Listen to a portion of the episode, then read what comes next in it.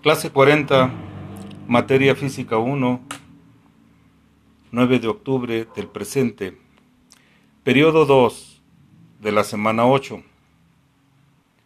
Hoy trabajaremos con el teorema de Pitágoras sin olvidar lo que son las componentes de un vector. Hemos trabajado en la página 23 del cuadernillo con los ejercicios de las componentes de un vector en donde la fórmula para calcular la componente horizontal, es decir, la componente en el eje X, es v por el coseno del ángulo. v es el valor del vector que nos den en el ejercicio. El coseno del ángulo, el ángulo es el que también nos dan como dato en el ejercicio. Tenemos el ejercicio 7 de la página 23 que nos dice un vector de 92 newtons y tiene un ángulo de 60 grados. Por lo que para calcular la componente x es v por el coseno del ángulo. v es el valor del vector, 92 newtons, por el coseno de 60 grados, que es el ángulo que nos citan en el ejercicio. En nuestra calculadora anotamos 92 y la tecla cos, que significa coseno, más el ángulo que nos viene citando cos 60. La tecla igual y nos da 46 newtons. Esa es la componente Vx. Lo que vale el vector por el coseno. Lo que vale el vector vale 92 por el coseno de 60, que es el ángulo que nos están dando en el ejercicio, y nos da 46 newtons. La componente y, Vy, es lo que vale el vector por el seno. Ahora cambia la función a seno. Lo que vale el vector 92 seno. Seno se aplica en nuestra calculadora con una tecla que dice sin, que significa seno. Entonces ponemos nosotros en nuestra calculadora 92 sin y el ángulo, que en este caso es 60 igual 79.6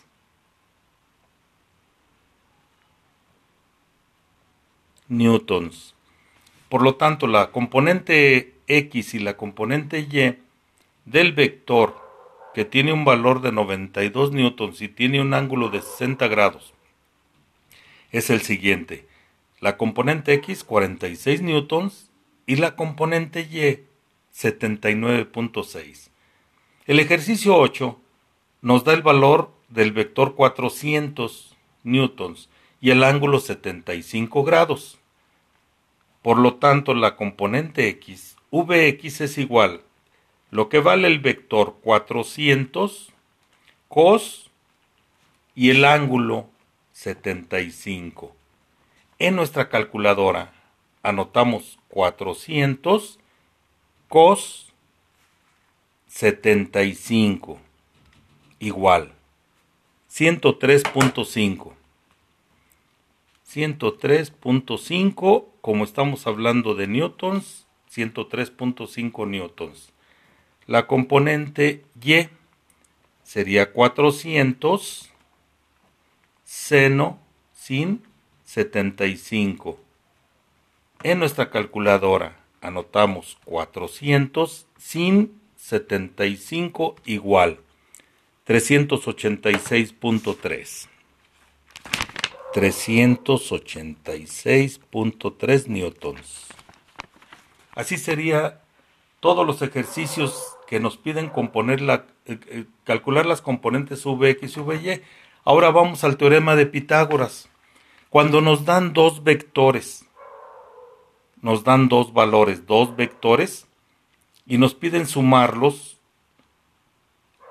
que forman un ángulo los vectores, un ángulo de 90 grados, podemos utilizar el teorema de Pitágoras, que nos dice que el vector resultante es el cuadrado del vector 1 más el cuadrado del vector 2, lo sumamos y al resultado le sacamos raíz cuadrada.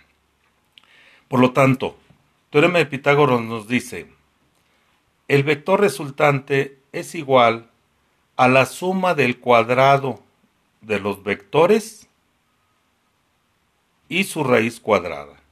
De otra manera lo podemos decir, el vector resultante es la raíz cuadrada de la suma del cuadrado de los vectores.